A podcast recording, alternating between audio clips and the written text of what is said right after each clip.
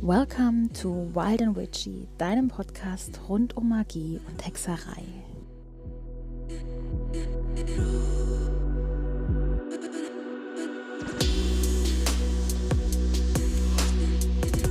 Hallo, du wunderbares und magisches Wesen und herzlich willkommen zu einer neuen Folge von Wild and Witchy.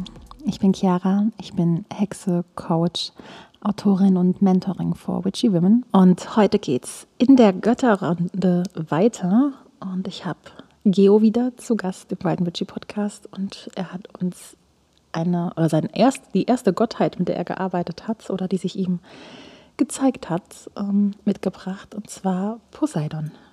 Und ja, es geht direkt los mit dem Deep Talk. Viel Spaß dabei. Hallo, mein Lieber, schön, dass du wieder da bist. Hallöchen, Hallöchen.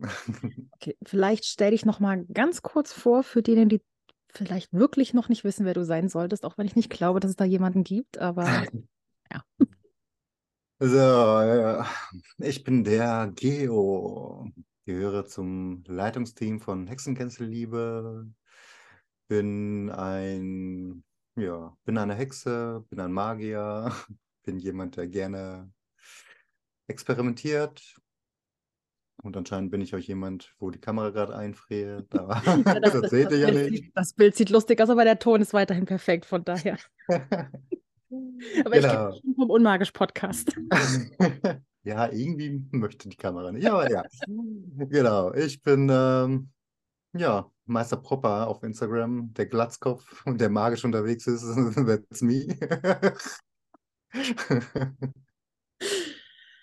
Und komme aus dem schönen Ruhrgebiet, genau. Du hast uns heute, weil wir in der Götterreihe weitermachen, eine deiner Gottheiten mitgebracht. Wer ist es denn? Genau, es ist Poseidon. Griechische Mythologie. Genau, griechische Mythologie und ja, eine, eine Gottheit der spaltet, sagen wir es mal so. Kommen wir auch noch zu, aber fang doch vielleicht mal an, wer ist Poseidon überhaupt? Genau, also Poseidon ist ja äh, im Griechischen der, der Meeresgott, der, der, den Bereich der Meere übernommen hat. Neben ihm seine Brüder Zeus den Himmel und Hades die Unterwelt, hat er sich äh, entschieden, die Meere zu übernehmen als Herrscher.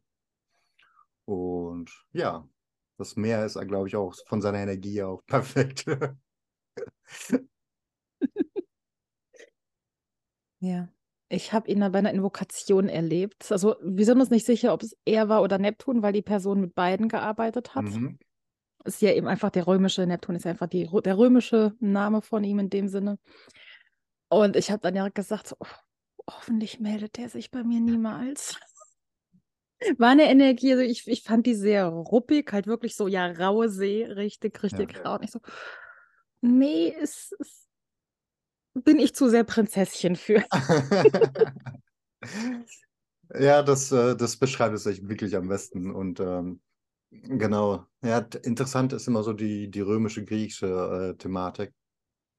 Äh, Neptun hat ja sehr viele Eigenschaften tatsächlich von Poseidon übernommen. Tatsächlich war Neptun eigentlich früher überhaupt kein äh, reiner Meeresgott. Das ist irgendwie dann durch die Vermischung einfach dazugekommen. Also mhm. Neptun an sich war früher auch ähm, einfach ein reiner ähm, Wassergott, auch speziell im Bereich der Flüsse und so weiter. Mhm. Also das, die Meerthematik ist erst viel, viel später dazugekommen. Und ähm, ich, ich habe ja meine ersten Berührungen damit mit Sailor Moon gemacht. Ne? Sailor, ja. Sailor Uranus und Sailor Neptun waren meine Lieblinge und ähm, ja, aber an, an die Götter in dem Sinne habe ich mich da nie so dann rangewagt. okay, wie ist Poseidon zu dir gekommen? Boah, ja, unerwartet. er war, ähm, tatsächlich war er der erste Gott, mit dem ich zusammengearbeitet habe. Ich habe vorher, vor Poseidon, habe ich ähm, mich zwar für die Mythologie an sich interessiert, aber jetzt nicht ähm, in der Hinsicht, dass ich auch mit Göttern arbeiten wollte, Ich dachte mir, okay, cool, aber nein, nicht so meins. Und ähm, es war eine Zeit gewesen, wo ich recht im Ungleichgewicht war, selber als Person. Ähm, und Poseidon ist recht spontan ähm, aufgetaucht, als ich einen äh, Unterricht vorbereitet habe für den Hexenkessel. Mhm. Ähm, Thematik Wassermagie und ähm, dazu wollte ich eben ein Ritual aufschreiben. Also Thema Wasser, dachte ich mir, okay, was nimmst du? Mal eine Herausforderung, nimmst du einen Gott dazu und war so fleißig am Schreiben und am Ideen sammeln. Und hab, ich habe da schon gemerkt, dass ich komplett innerlich ähm, unruhig wurde, aufgebraucht wurde.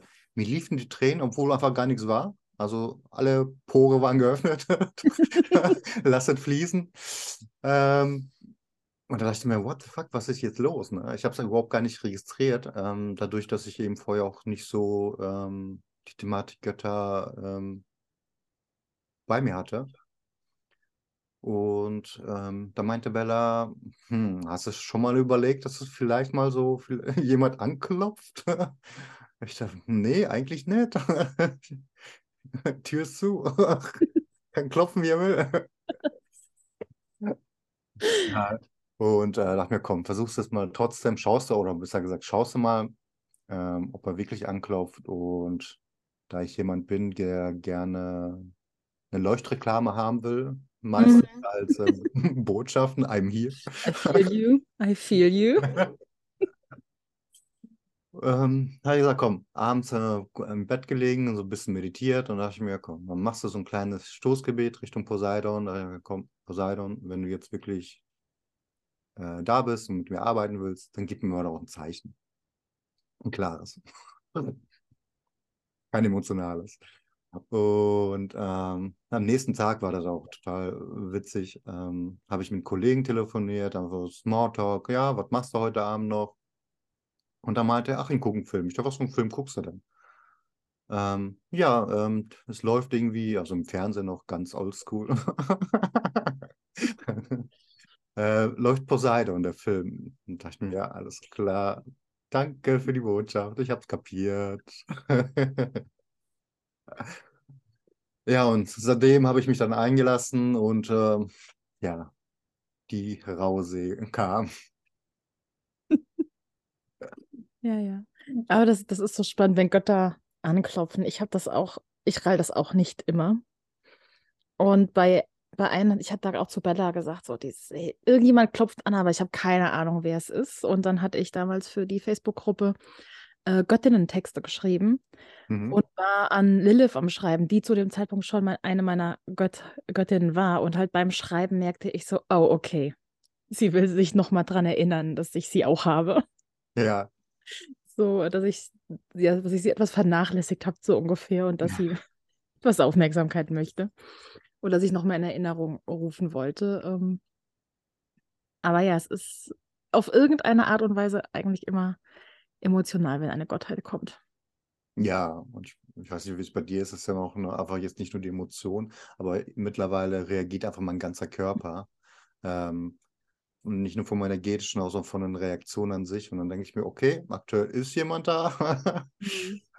da, da bahnt sich was an, energetisch. Ähm, und das finde ich immer sehr interessant, immer zu gucken nach und nach, wenn die Erfahrung größer ist mit der Götterarbeit, ähm, wie, äh, wie sie das auswirkt. Ne? Also es gibt ja verschiedene Menschen, haben verschiedene Reaktionen. Viele können es ja einfach so äh, spüren oder ähm, sehen es auch manchmal energetisch. Ähm, bei mir ist es tatsächlich, dass der ganze Körper anfängt, anfängt zu reagieren. Mhm. Ähm, ja, gut, als Fünferlinie. Ja. Äh. Bei, bei Ganesha war es nicht so. Bei Ganesha musste mich ja echt, habe ich ja schon mal erzählt, nämlich im Zaunfall einfach erschlagen. Der hat den ganzen Zaun genommen. Ähm, weil da, da, ging, da ging gar nichts. Ansonsten ja auch dieses, ähm, ja, so ein Kribbeln im ganzen Körper, so eine innere Aufgeregtheit und dieses Gefühl, so, ah, irgendwas, irgendwas ist hier. Mhm. So eine An Anspannung einfach auch und so ohne dass man es wirklich benennen kann, was ist denn hier eigentlich gerade los? Ja, genau. Mhm. Tatsächlich mache ich ja da meistens, ich habe es beibehalten, muss ich sagen, mit diesen klaren Botschaften. Ähm, auch wenn der Körper reagiert und ich spüre, denke ich mir in dem Moment, okay, gib mir ein klares Zeichen. Ich werde jetzt nicht darauf eingehen, gib mir ein klares Zeichen. Wollte ich mir vielleicht angewöhnen. Ich, ich, ich frage mich ja echt immer, ob, also bei Ganesha war es ja, wie gesagt, ganz, ganz besonders, dieses überall Elefanten, überall Ganesha-Statuen. Ähm, und ich frage mich wirklich, hat, hat er vorher irgendwie was anderes versucht oder hat er sich direkt einfach so super subtil in dem gezeigt? Oder hier bin ich. Mal gucken, wie lange du brauchst, bis du keinen Bock mehr hast, Ganesha-Statuen zu sehen.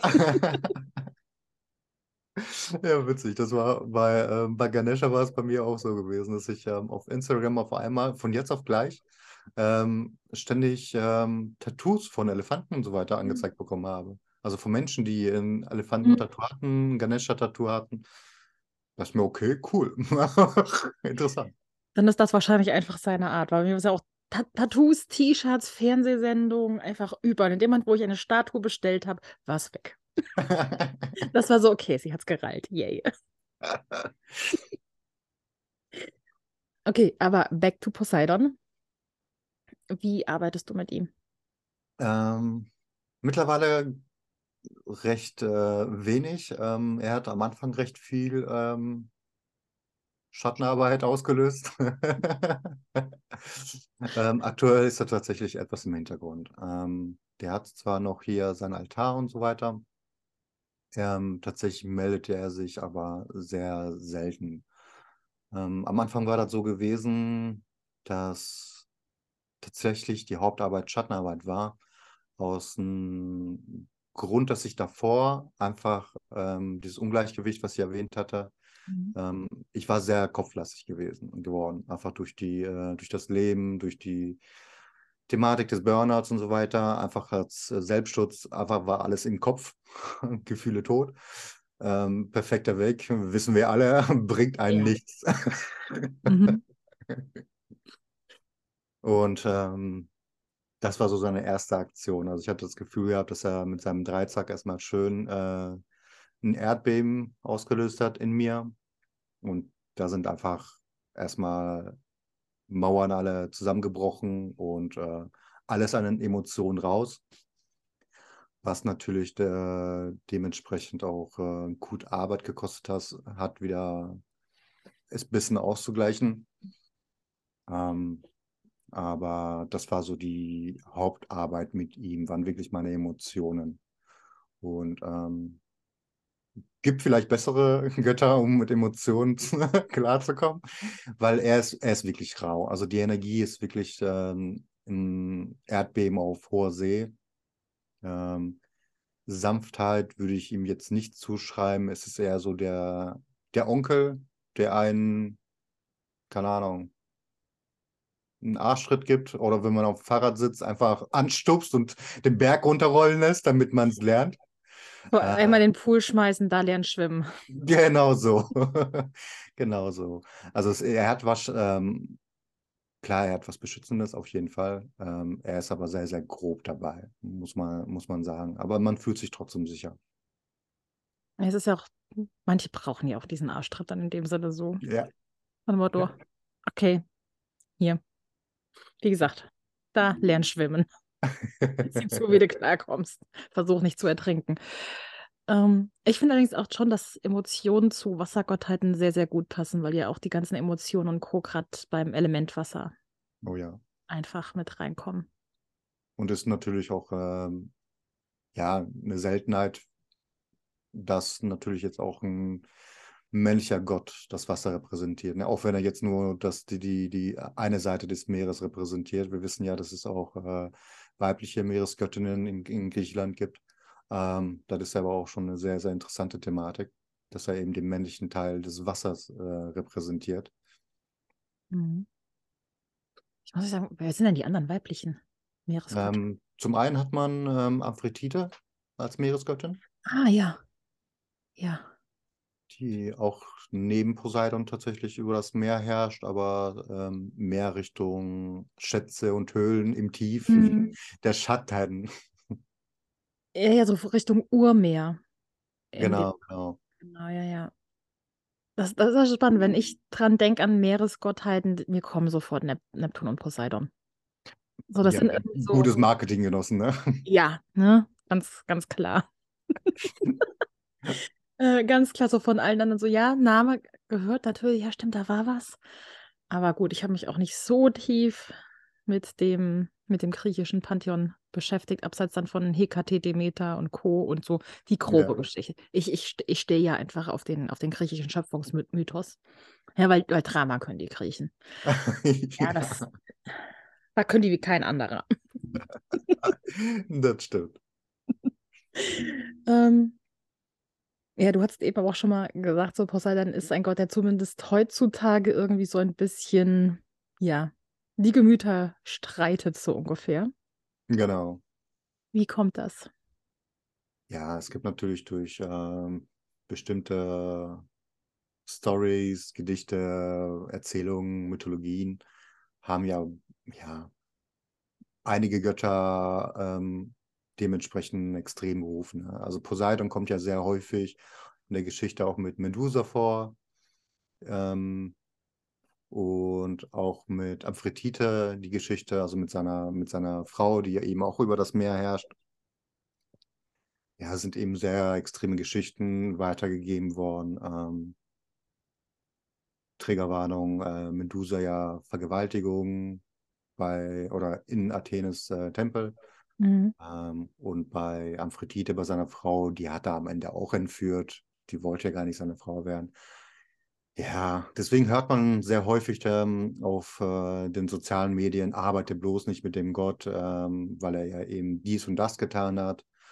Und da denke ich mir, Leute, ja, das, äh, das, das, das ist etwas, was mich sehr, sehr triggert. Bin ich ganz ehrlich. Ja, die Geschichten sind heftig, natürlich. Und, mhm. äh, aber wir dürfen nicht vergessen, es sind, es sind Energien, es sind Götter. Ähm, wie auch immer es zu diesen Geschichten gekommen ist, ob das Metaphern sind, ähm, ob es einfach nur Langweile eines Dichters war. Das können wir nach so vielen Tausenden von Jahren gar nicht mehr sagen. Also eins, was man sagen kann, ist, es hat sich nicht so eins zu eins so äh, wiedergegeben. Ich war jetzt schockierend, aber. Ja, das, ich fand ähm, aus dem Buch, also es ist Fantasy-Roman Lore oder Lore auf Deutsch. Ähm, da fand ich es ganz, ganz spannend. Da, da, haben die nämlich was, ich meine, es wäre da drin gewesen.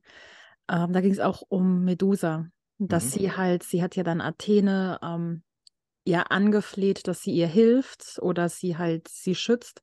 Und Athene hat sie dann daraufhin ja in einen Gorgon, also in Medusa, sie war ursprünglich eine Tempeldienerin, verwandelt. Und ich fand es da ganz spannend, die Aussage, weil da, da, ist halt auch die Göttin ist halt da und sie wird dann halt auch zur Rede gestellt, so ja, war nicht so gerade geil von dir, dass du halt jemanden, dem sowas passiert ist, dann auch noch bestrafst.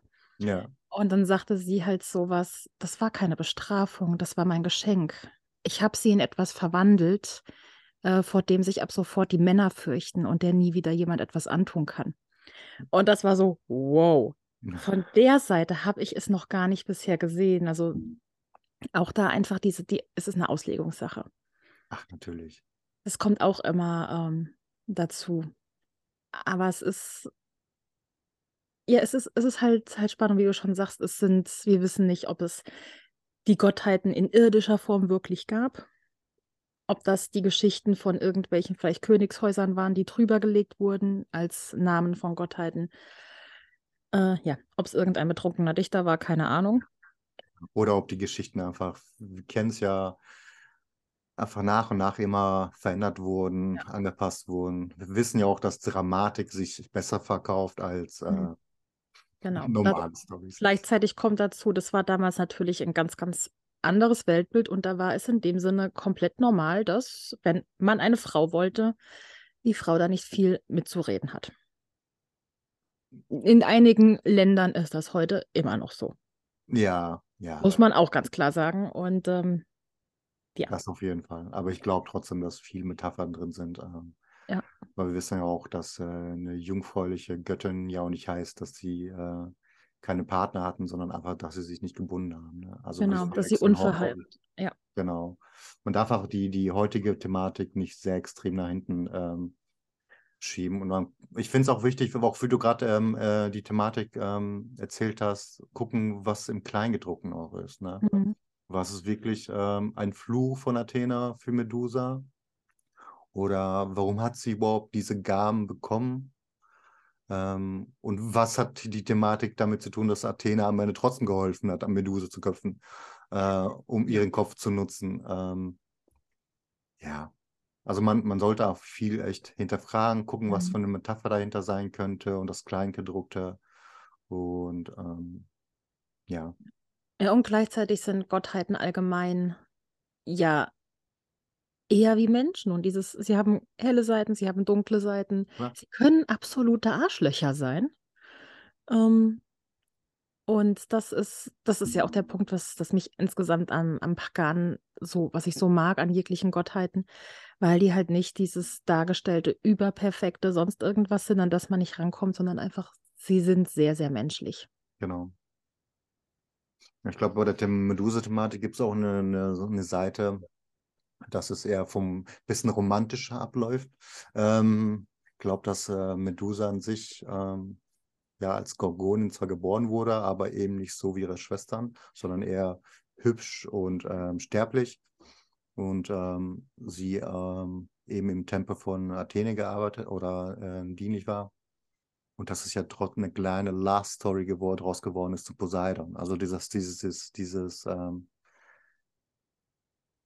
ähm, eher so eine Liebesgeschichte wurde, in Anführungsstrichen, oder dass sie sich beide auf jeden Fall haben wollten, freiwillig. Und dadurch Athene wiederum die Strategin im Kopf. Athene ist ja eine recht äh, kopflastige äh, Göttin, ähm, dass da eben die Bestrafung in Anführungsstrichen gekommen ist. Ähm, heißt aber in dem Fall, die Bestrafung wäre ja, dass sie aus Medusa ja jemanden macht, der noch weiblicher ist, noch erdlastiger ist, ne? durch die ganze Symbolik der Erde. Ähm, was ja wiederum auch keine Strafe ist, ne? aber wieder was Eigenständiges, dass sie auch für sich alleine dasteht. Vielleicht war auch etwas Selbstständigkeit dahinter. Mhm. Ja, das ist ja auch bei den meisten Gottheiten, dass die Geschichten sind ja unterschiedlich. Allein von Ganesha habe ich erst neulich die Podcast-Folge aufgenommen, deswegen weiß ich es da noch genau, dass es da halt mehrere sozusagen Geschichten gibt, wie er entstanden ist. Im Groben sind sie ähnlich, ja. aber halt in den winzig kleinen Details, da sind sie unterschiedlich. Genau.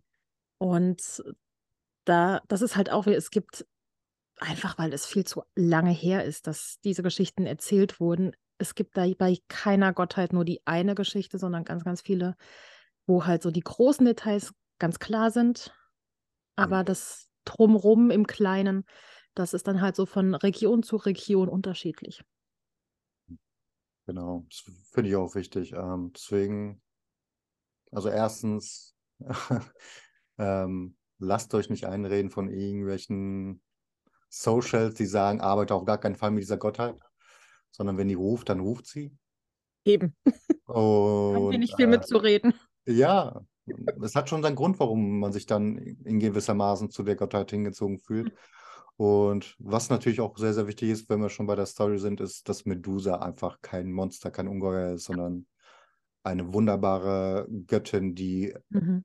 Für absoluten Schutz steht, für Kampf. Also das ist, also da sieht man auch, dass sich das einfach zu sehr extrem in die falsche Richtung entwickelt hat. Ne? Ja. Also Medusa ist eine Schutzgöttin da gibt es keine zweite von. Mhm. Ich finde sie auch ganz, ganz großartig. Sie will bisher mit dir noch nicht arbeiten.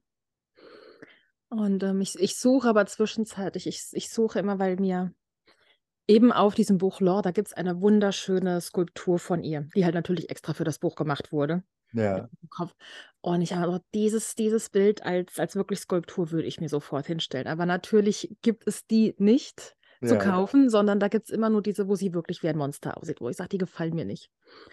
Und ich habe dann gesagt, okay, Medusa, wenn du mit mir arbeiten willst, dieses Bild als Skulptur, ja, das ist, das ist dann mein Go. Wenn ich weiß, dieses Bild gibt es als Skulptur und ich finde sie, das heißt dann, sie will mit mir arbeiten. Ja, sehr gut, alles klar. Medusa, ich übernehme mal und äh, schicke der Chiara gleich mal. die Seite. Nein. Äh, ja, genau. Ähm, ähm, ähm, ähm, ich wollte dich eben noch was fragen und jetzt ist es weg.